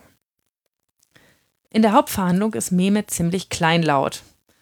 Er weiß, dass es für so einen Blödsinn richtig Ärger gibt, und als ich ihn nach seinem Motiv frage, einfach so einen fremden Erwachsenen zu schlagen, sagt er, der habe komisch geguckt, er hätte sich halt provoziert gefühlt. Ich muss gar nicht viel dazu sagen. Es reicht, dass ich den Kopf schief lege und schon sagt er, ja, ich weiß, ich weiß, das ist kein guter Grund. Und blöd ist es auch, ich habe gedacht, der wollte irgendwas von uns. Wir hören uns den Zeugen an. Ein Mann um die 30, der uns von der Gruppe Jugendlicher erzählte, die ihn erstmal seltsam angemacht und dann geschlagen habe. Während der Vernehmung wird deutlich, dass der Zeuge sich gewehrt hat und dass er auch nicht sonderlich viel abbekommen hat. Er hat auch nur Mehmet zurückgeschlagen, die anderen waren ihm zu jung. Die Befragung ist nicht ganz einfach, weil der Zeuge nicht so super gut Deutsch spricht, aber mit Händen und Füßen schaffen wir das. Am Ende der Vernehmung frage ich den Mann, was denn aus seiner Sicht nun passieren muss. Er guckt irritiert. Ich erkläre ihm, dass ich ja heute ein gutes Urteil machen muss und dass mich interessiert, was er für ein gutes Urteil halten würde. Da fragt er mich, ob er selbst das Wort an den Angeklagten richten darf, und ich erlaube es ihm. Der Mann beginnt mit Salam alaikum und der Angeklagte antwortet Alaikum Salam. Beide fassen sich auf die Brust und verneigen sich ein bisschen. Und dann liest der Zeuge Mehmet die Leviten, und zwar so richtig. Er sagt ihm, dass sie ja beide offensichtlich Moslems sind und dass, ein, dass sich Moslems untereinander nicht schlagen dürfen. Er sagt auch, dass sie beide fremd in diesem Land sind und dass sie hier nur richtig ankommen können, wenn sie sich von solchem unnötigen Ärger fernhalten. Er sagt, dass er sich nun fair und tolerant verhält und dass er von Mehmet erwartet, dass er sich zukünftig auch fair und tolerant gegenüber anderen verhält und nicht vergisst, was an diesem Gerichtstag passiert ist. Mehmet murmelt eine kurze Entschuldigung und sagt dann gar nichts mehr. Für mich ist es jetzt an der Zeit zu erklären, dass aus meiner Sicht und auch aus der Sicht der Staatsanwaltschaft auch Nicht-Moslems nicht geschlagen werden sollten. Alle nicken. Wichtig. Als ich Mehmet frage, was er denn nun dazu sagt, was gerade passiert ist, blickt er ziemlich beschämt zu Boden. Er sagt, ich bin ehrlich gesagt ein bisschen sprachlos. Ich habe nicht erwartet, dass jemand, den ich so behandelt habe, so nett zu mir sein könnte. Wieder haben wir alle was dazugelernt. Ja, okay. Also das, du hast mir das irgendwann am Küchentisch erzählt und ich habe gesagt, äh, finde ich super, aber diese verquere Logik fand ich, nee, nicht verquer, aber dieses, ey, Moslems tun sich das gegenseitig nicht an, ist völlig richtig, aber es geht ja nicht nur um Moslems machen das nicht miteinander. Das stimmt, aber die, äh, der, der Zeuge hat eine Verbindung mit ihm gesucht. Das, das war dieses Moslem-Sein. Ähm, ne, das war seine Verbindung zu ihm. Die sprachen noch gar nicht dieselbe Sprache. Die kamen aus völlig unterschiedlichen Ländern. Ähm, und, ähm, und, der, und was er ihm gesagt hat, wir sind beide fremd in diesem Land. Wir versuchen hier beide anzukommen. Wir versuchen beide ein Leben hier zu leben. Und wenn man so einen Scheiß macht wie du und mich in die Gefahr bringt, auf so einen Scheiß zu reagieren, dann tun wir uns übrigens beide keinen Gefallen. Und das war absolut richtig. Besser hätte ich es auch nicht sagen können. Ähm, und der, dass ihm das derjenige gerade nun beigebogen hat, den er verletzt hat, das war echt super. Mhm. Also ähm, eine, eine Mitarbeiterin der Jugendgerichtshilfe war anwesend, die sonst Täter, für Täter-Opfer-Ausgleich zuständig ist, die zerschmolz auf ihrem Platz und hatte nur so ein breites Grinsen im Gesicht und hatte dieses, ja geil, passiert ja alles schon von alleine, müssen wir gar nicht viel tun. Ähm, war auch gut, aber das war ähm, das, auch das, wie gesagt, kommt häufig gar nicht so selten vor, dass sich Opfer ganz großartig verhalten im Prozess und auch diese Chance nutzen, sozusagen selber wieder Oberhand über die Situation zu gewinnen, indem sie selber die Situation managen. Ähm, und ich, ich versuche diese Chance auch immer zu lassen. Ähm, aber das Schöne daran war, dass der Mehmet so überrascht war von so viel Toleranz. Und der hat das so nett ausgedrückt. Wie gesagt, der sprach mit Händen und Füßen und es war, war, war ziemlich schwierig, den zu verstehen. Aber dieses, äh, als der immer sagte, weißt du, ich bin tolerant und fair heute mit dir und ich will, dass du mir versprichst, dass du beim nächsten Mal auch tolerant und fair zu anderen Menschen bist, wenn sie dir irgendwie schräg kommen, ähm, dann kann man hier nämlich ganz gut leben. Das fand ich super. War das, war das, also in Anführungsstrichen das Opfer? War dieser Opferzeuge, war das irgendwie so Türsteher-Statur oder? Nee, gar nicht. Mich hat das nur erstaunt, dass, als du es mir das erste Mal erzählt hast, ich weiß gar nicht, ob du das jetzt stärker noch ähm, ähm, darauf eingehen willst. Es gab da mehrere Leute, die zusammenstanden und ähm, irgendwie hat man sich komisch angeguckt. Und äh, dieser Zeuge, der dann ausgesagt hat, hat sich geweigert, sich mit den anderen zu verprügeln, ja. weil die zu jung waren. Ja, der hat die sogar vorher gefragt, wie alt sie sind. Weil er, habe ich auch gedacht, was? Und dann sagte er, naja, ähm, weiß ich ja, ist nicht in Ordnung, Kindern zu schlagen. Und deshalb habe ich gleich gefragt, wie alt die sind. Und die, die da kleiner waren, die habe ich auch gar nicht angefasst. Nur den, der gesagt hat, er ist 19, den, bei mir mit war 19, den, ähm, den habe ich dann zurückgehauen. Auch eine verquere Logik. Äh, nicht verquer. Nicht verquer. Nee, nee, nicht verquer. Ehrlich nein. gesagt ganz richtig. Ähm, aber äh, ja. ja. was, die, was die Kinder angeht zumindest. Ja, mhm. ich, äh, wie gesagt, ich, ich wurde auch nicht so richtig schlau daraus, ob er nicht einfach noch schnelleren Schrittes hätte weggehen können, das weiß ich nicht so genau. Ähm, wie gesagt, er war dann auch, auch in der Situation, da sagte er, ja gut, wenn du dich unbedingt hauen willst, dann kriegst du auch zurück ein. Ähm, deshalb habe ich ihn ja gefragt, was muss für Sie eigentlich heute passieren, damit das gerecht ausgeht, weil ich so das Gefühl hatte, ich glaube, die haben sich da schon gegenseitig gemobbt. Machst du das häufig? Den Zeugen das fragen? Ja. Das kommt darauf an, wie die Zeugen so drauf sind. Wenn, ähm, wenn ich das Gefühl habe, dass sie sehr reflexionsfähig sind, tue ich das häufig. Ne? Also wenn sie, wenn sie gut die Situation einschätzen können. Und wenn ich, ich tue es auch, wenn ich wirklich nicht weiß, was ich machen soll, weil ich so das Gefühl habe, vielleicht hat der ja noch eine gute Idee und auch manchmal, um auszuchecken, wie erledigt ist denn die Situation jetzt für den Zeugen. Also ähm, als Gericht soll ich auf den Angeklagten erzieherisch einwirken, damit hat erstmal das Gefühl des Zeugen nichts zu tun. Ähm, aber manchmal ist es für den Angeklagten super wichtig zu hören, was der Zeuge eigentlich wollen würde. Wenn der dann sagt, ich will eigentlich also ich habe auch schon ganz viele Zeugen neulich jemanden gehabt, der gesagt hat, ist mir scheißegal, was ihr hier macht. Ich brauche mein Handy wieder ersetzt. Denn das habe ich, seit er der das kaputt getreten hat, nicht wiedergekriegt. Und das war mein Konfirmationsgeld, mit dem ich mir das zusammengespart habe. Und ich ja angeklagt, auch mit den Schultern gezogen und gesagt, wenn das alles ist, was du willst, bezahle ich dir sofort. Und das ändert ja dann an, an, am Ende nichts daran, dass es trotzdem noch eine Strafe gibt. Aber es macht die Situation zwischen beiden besser. Und deshalb versuche ich immer Gelegenheit zu geben. Das ist auch ein sehr zweischneidiges Schwert, weil natürlich viele Opferzeugen gar nicht gut damit umgehen können. Ähm, und ja, vielleicht auch viel unversöhnlicher sind, als das jetzt hier meine Beispiele waren. Auch echt zu Recht manchmal, ne? Muss man ja auch sagen, es gibt ja keinen Anspruch darauf, dass ein Opferzeuge dann nett zu einem ist. Ähm, aber ich, ich sehe daraus ganz positive Situationen erwachsen, wenn die das sind wenn die selber in dem Moment äh, mitmachen an diesem Prozess. Und manchmal haben sie auch das Gefühl, sie könnten dann mitgestalten. Ähm, und manchmal höre ich ja auch drauf. Ja, naja. Also ähm, haben wir eigentlich schon mal zusammen in diesem Podcast über sowas wie Adhäsion und so geredet? Nee. Also Nebenklage-Adhäsion müssen wir irgendwann mal machen. Genau, also um die Frage, da geht es um die Frage für die Hörenden, ähm, das ist ja durchaus nicht nicht notwendig ist, dass irgendein, ähm, ob, äh, dass irgendein Angeklagter das ähm, Opfer entschädigt. Also mhm. Also das ist zumindest, das, das verstehen halt viele Menschen nicht, dass es dafür zwei getrennte Rechtswege gibt, nämlich die Entschädigung erfolgt dann gar nicht so selten im, im, auf dem Weg des Zivilprozesses. Ja. Ähm, andere Richterin, komplett anderer Weg und Du bist ja erstmal nur dafür da, dass der Staat dem Angeklagten äh, deutlich macht, dass das ja so nicht geht. Und das wird ja, ja nun äh, im Prozess ähm, auch durch dann ähm, in den letzten Jahren auch ver verbessert, auf jeden Fall geänderte, geänderte gerichtliche Wege häufig verbunden. Also mhm. du kannst es bei den Jugendlichen ja sowieso immer machen, dass das Teil der Strafe ist, eine Entschädigung zu zahlen oder was zu ersetzen. Und es gibt ja nun auch seit einigen Jahren, ähm, seit 15 oder so, weiß ich gar nicht, diese Adhäsionssachen. Ja, den gibt schon länger. Mhm. Ich war schon immer ganz überzeugt von der Täter-Opfer-Ausgleich-Idee. Und zwar gar nicht so Stadtstrafe, sondern auch gerne Nebenstrafe, aber von dieser Idee, wenn sich zwei Menschen im Rahmen einer Straftat begegnet sind und es dann so offen im Raum stehen bleibt, ohne dass die das miteinander geklärt haben.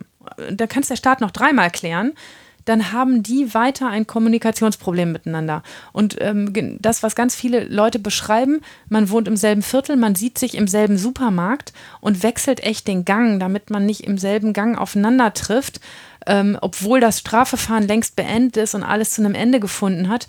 Ich habe diese Situation immer im Hinterkopf und versuche auch ein Strafverfahren so zu gestalten, dass es irgendwie eine befriedende Situation gibt. Das gelingt mir überhaupt nicht immer, gar nicht. Und auch ehrlich gesagt nicht in der, in der Mehrheit der Fälle. Aber wenn es mir in ein paar Fällen gelingt, ist es, glaube ich, relativ gewinnbringend. Und der Angeklagte kann dann auch immer beweisen, dass er guten Willens ist. Ja.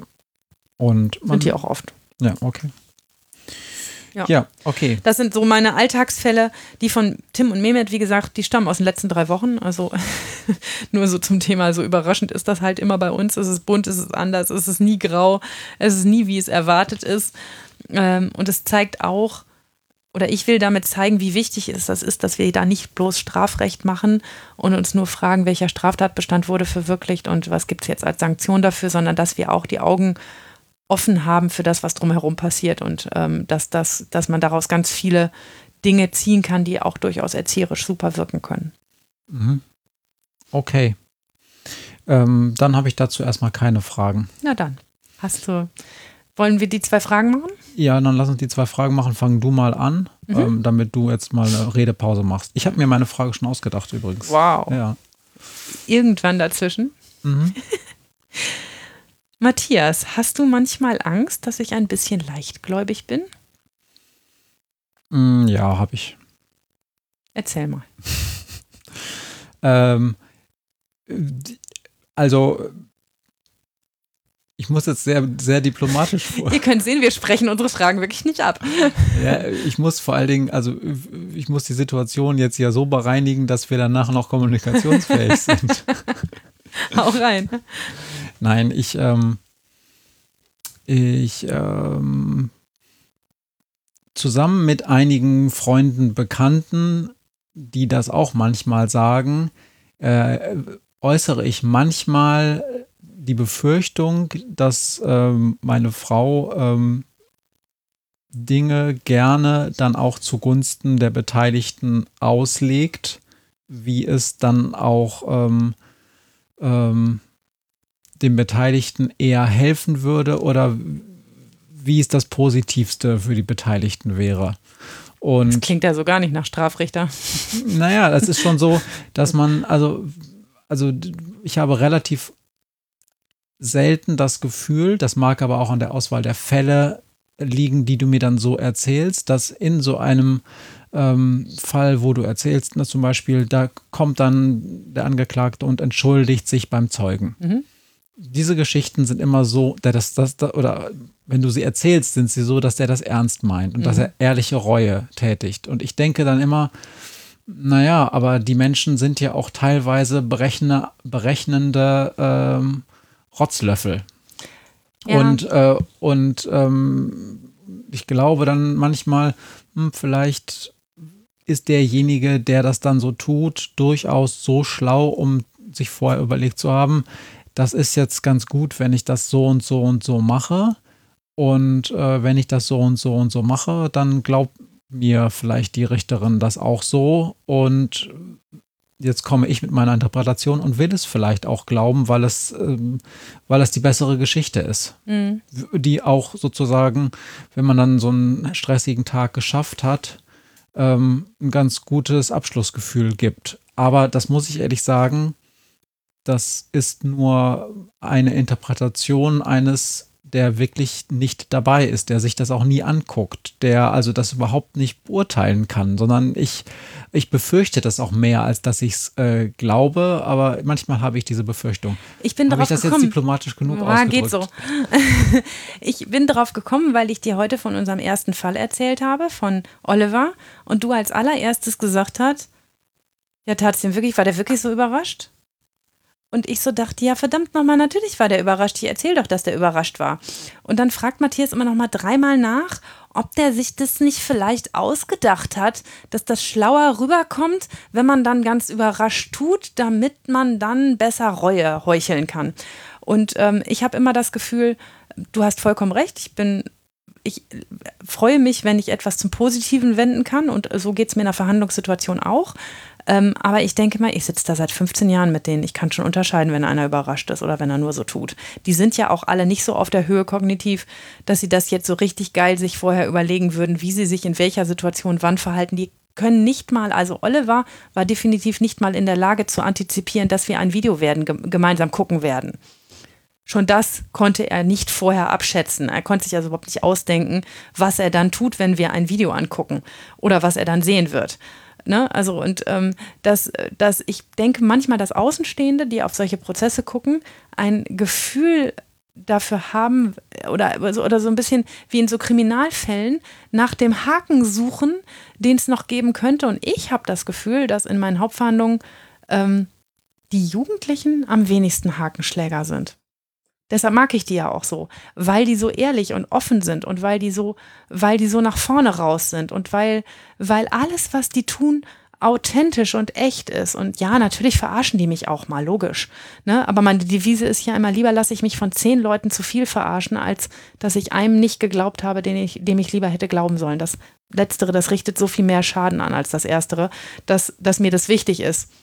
Und lieber, lieber jemandem zu viel als jemandem zu wenig zu glauben. Aber ähm, das ändert ja nichts daran, dass, dass der Prozess, den wir da haben, dass das, ähm, dass das ein professioneller Prozess ist, rauszufinden, was passiert ist und dass man da sich nicht verkapseln lässt. Naja, nein, das ist, äh, du hast jedes Recht, ähm, da die, die höhere professionelle ähm, äh, Expertise für dich, äh, für dich zu beanspruchen, denn ich bin da wahrscheinlich einfach nur grund ähm, und zwar gar nicht, weil ich dir was vorwerfe, sondern auch eigentlich, eigentlich wahrscheinlich, weil ich auch denke, muss ich dich da vielleicht beschützen vor deiner eigenen, und das ist jetzt ein böses Wort, äh, Naivität, die du wahrscheinlich gar nicht hast. Nee, ich glaube, ich habe die nicht. Also ich würde nicht 15 Jahre lang vernünftig verhandeln können mit Jugendlichen, wenn ich naiv wäre. Hm. Ähm, das könnte ich nicht. Dann, dann würden die mich auch noch viel mehr verkapseln und dann kämen sie ja auch immer wieder und dann wären ja Dinge, die ich tue, nicht, ähm, nicht auch ähm, manchmal zumindest erfolgreich. Ähm, und ähm, dass man mit einer grundfreundlichen Haltung an die Sache rangeht oder einer grundpositiven Haltung, ähm, wird halt schnell als Naivität oder Leichtgläubigkeit ausgelegt und ähm, ist es, glaube ich, aus meiner Wahrnehmung nicht. Ja. Ja. ja. Ähm, ich habe meine Frage jetzt gerade geändert. Und ja. ja. durchaus aus Gründen. Ähm, Jetzt muss ich gerade überlegen, wie ich sie formuliere. Ich, meine Fragen, die sind immer, haben immer so eine lange Einleitung und er mm. kommt nicht zum Punkt und man denkt immer so, stell die Frage. Alter, stell die Frage. Mm.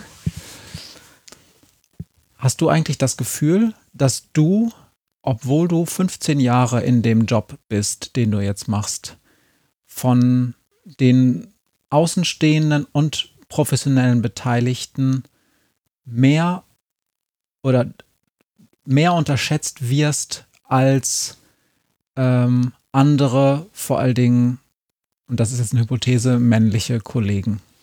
Nein. Von Außenstehenden schon mal. Gerade wenn es um die Frage geht, wie wie positiv schildere ich denn, was sich da abspielt? Ne? Wie, wie, oft sage ich, dass ich die Jugendlichen mag und dass sie mir am Herzen liegen? Ähm, das äh, ruft natürlich bei Außenstehenden, die jetzt nicht im Prozess dabei sind und die mich noch nicht lange kennen oder mit denen ich sonst beruflich zusammen zu tun habe, schon ab und an mal so ein Stirnrunzeln hervor. Also gerade beteiligte Polizisten, die nur zu einem ganz kurzen Zeitpunkt dabei sind, haben manchmal ein Problem damit äh, und sagen, man, die lässt sich ja aber auch verarschen heute. Ähm, die, die professionell ähm, dauerhaft mit mir zu tun haben, die können das, glaube ich, ganz gut unterscheiden, dass eine Grundfreundlichkeit keine Frage ist, ob man jemandem seine scheiß Lüge glaubt oder, ähm, oder ob man nicht kritisch nachfragt. Also das ist die, die Qualität dessen, was ich tue, bemisst sich ja daran, ob ich merke, dass eine Geschichte nicht rund ist, ob ich merke, dass irgendwo, irgendwo ein Haken ist, ob ich bei, dass ich bei Tim irgendwie das Gefühl hatte, lassen wir mal lieber nochmal die Zeugen hören, irgendwas ist hier nicht gut. Ja, ja, aber das war tatsächlich nicht meine Frage, denn dass okay. du das Ganze professionell machst und auch sehr gut, da, musst du, von den anderen so da musst du mich nicht ja. überzeugen. Ich habe nur manchmal das Gefühl, ähm, dass bestimmte, dass es so einen Typ Mensch gibt, der dadurch, dass er einfach sehr schwurbelig fachsprachig zum Beispiel redet mhm. oder sehr überlegt redet, mhm. ähm, dass er sozusagen sich geriert, als würde er ähm, was unglaublich Schwieriges und ähm, Anspruchsvolles tun, dass man diesen Leuten ganz viel abnimmt, obwohl sie in der Sache selber komplette, äh, äh, komplette Dilettanten sind, mhm. während Leute wie du die Dinge immer einfach erklären können, die fast nie gerade gegenüber Dritten so Fachsprachquatsch benutzen. Mhm dass man so denkt, ja, das könnte ich auch. Oder dass man so denkt, naja, okay, das Mädchen, das macht, ich weiß nicht, wie die in diesen Job gekommen ist, aber ich glaube, dass ähm, die lässt sich viel verarschen, die, ähm, die macht das da offen, wahrscheinlich macht es ganz gut und meint es auch immer gut, aber ob die das so gut macht, weiß ich nicht. Hm.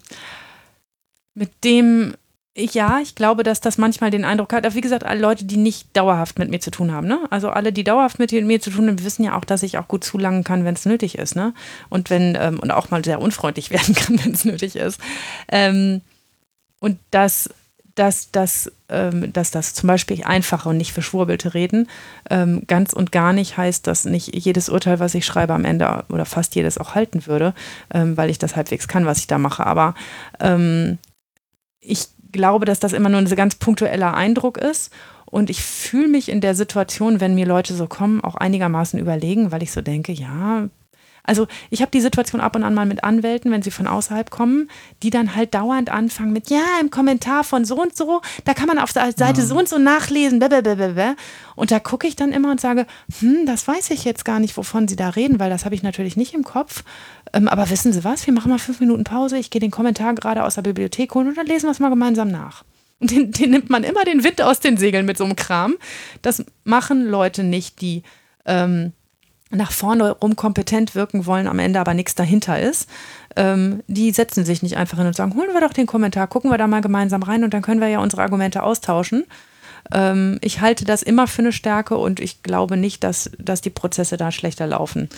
Ja, ja, aber äh, nochmal, das glaube ich auch tatsächlich nicht, dass die Prozesse schlechter laufen oder so. Ich glaube, dass ähm, in deinem Metier mit diesen ganzen Juristinnen und Juristen wo es viel um Theater geht, wo es auch viel darum geht, was darzustellen, was wir auch schon mhm. letztens ähm, in der Anwaltsfolge ähm, mit Marco hatten, ähm, dass es da häufig ähm, sich so eingebürgert hat, dass die Leute diese Rolle spielen und auch immer spielen und ähm, dass man den Menschen, wenn die die Rolle nicht spielen oder anders spielen als sie selber, dass man denen dann auch die Kompetenz nicht abnimmt. Wie gesagt, auf den ersten Blick immer, auf den zweiten Blick offenbart sich die Kompetenz ja darin, ob man ne, auf Ballhöhe agiert oder nicht.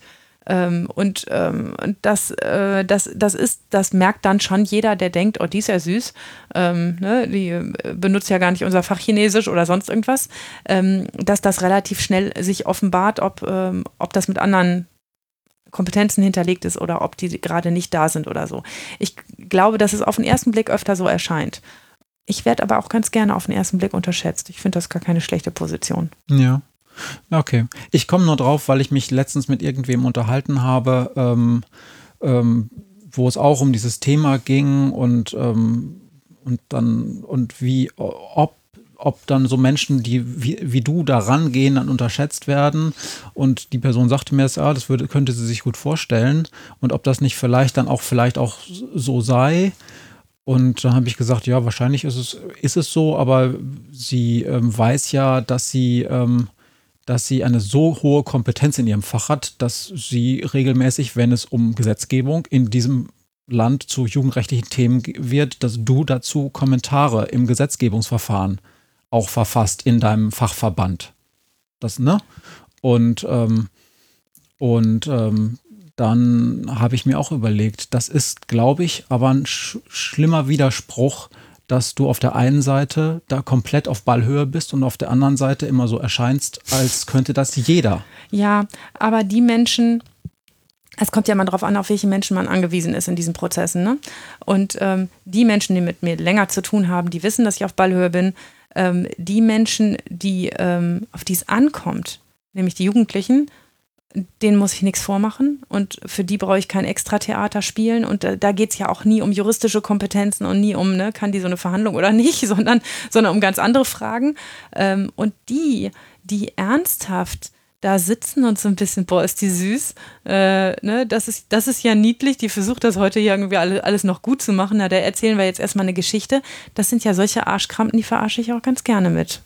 Unterschätze mich mal ruhig eine Runde und dann gucken wir mal, wer hier gewinnt heute. Naja, okay, gut. Ähm, solange du damit im Reinen bist. Ich bin damit total dass, im Reinen. Dass diese Wahrnehmung so dann sein kann und du sagst, na, am Ende gewinnt halt trotzdem der, der. Das ist das, das ist das Grundgefühl eines Richters. Ähm, das ist ehrlich gesagt ein, ein Arbeits- und Lebens, fast Lebensgefühl, aber vor allen Dingen ein Arbeitsgefühl, das überhaupt nie zu unterschätzen ist. Ich habe am Ende des Tages das letzte Wort und ich sage, was gemacht wird. Ich dachte, der Angeklagte hat das letzte Wort. Ja, das Wort. stimmt, aber die Urteilsbegründung macht danach ja der Richter. Ähm, und, ähm, und ich bestimme, was gemacht wird. Und das wird dann ja am Ende auch gemacht. Und das ist ein, ähm, das ist ein, eine so, ähm, so gewichtige Machtposition, dass, dass es dann ehrlich gesagt ziemlich egal ist, wenn dazwischen irgendein Anwalt rumgebrüllt hat und gesagt hat, sie können hier ja gar nichts. Also am Anfang ist das vorgekommen. Heute bin ich zu alt für sowas, ne? aber am Anfang, ich weiß, dass mir mal ein Anwalt gesagt hat, ich weiß gar nicht, wo man zwei Staatsexamen kriegt, wenn, wenn, man, wenn man mhm. so, so schlecht ist wie sie. Da, da, muss man echt ganz entspannt lächeln und sagen, halt du mich ruhig für doof. Dann gucken wir mal am Ende, wer von uns doof guckt. Okay, ja, das ist ja alles in Ordnung. Ich sehe das ja im Prinzip genauso. Ich wollte nur mal, dass du es auch nochmal hier an dieser Stelle so sagst. Den Langmut habe ich aber nur im Gericht. also, hier im Podcast wird niemand deine Expertise anzweifeln. Später am Küchentisch wieder. Wir fragen das, auch wenn wir Gäste, Gästinnen oder Gäste haben, fragen wir vorher, du wirst doch nicht etwa Marias du bist Expertise doof. anzweifeln. Du bist blöd. Oder? Die fragen immer ganz nett, da dürfen wir auch was Kritisches sagen, immer gerne. Ja, okay. Ja, dann war das meine Frage und die ähm, schöne andere Frage. Und damit komme ich vielleicht zum Ausblick, es sei denn, du hast noch mhm. andere Dinge zu erzählen. Mir ist nämlich eingefallen, als du über die, ähm, über auch die sprachlichen Barrieren erzählt hast, dass der eine Angeklagte da das gar, gar nicht so gut Deutsch konnte. Mhm. Wir müssen dringend mal eine DolmetscherInnen-Folge machen. Oh und ja. Was, und was das, was die ah. eigentlich äh, für die Kommunikation im Gericht bedeuten. Denn jede dritte Geschichte, die Maria so erzählt, ist entweder über die Dolmetscher oder wie sie Dinge falsch oder wie sie Dinge besonders gut gemacht haben, weil das kann auf der einen Seite sein, dass sie quasi eine komplett andere Geschichte erzählen nach außen hin als das, was der die Angeklagte ihnen gesagt hat. Also kann man ja manchmal allein schon an der Länge des Wortbeitrags sehen oder wenn man die Sprache, um die es geht, so ein bisschen selber kann. Ja.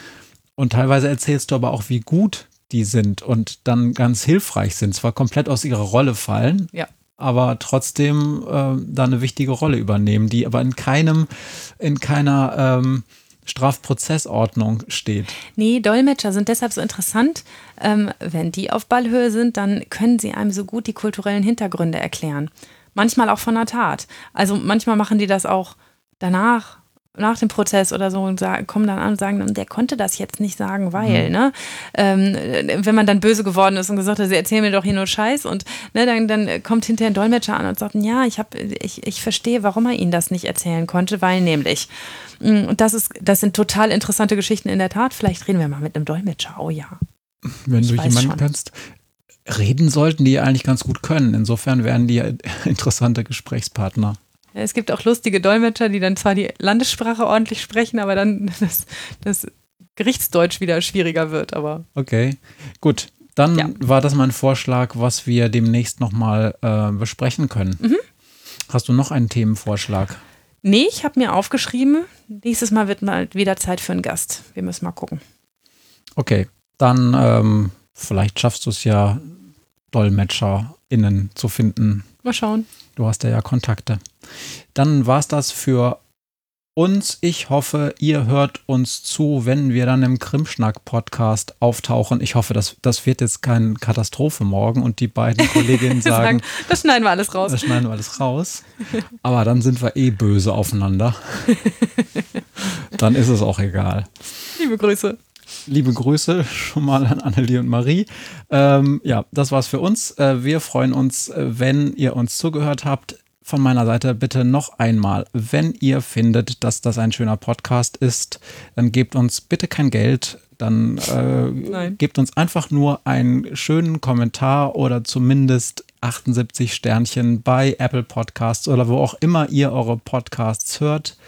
Ähm, das freut uns, das freut andere, weil sie sich daran orientieren können. Und ähm, wie sagt das Dirk Prims immer so schön, wir leben doch nur für den Ruhm und die Ehre in so einem Podcast und ihr glaubt gar nicht, wie doll wir uns freuen. Das war genug Begging for Compliments und ich sage damit Tschüss. Tschüss, ihr Lieben.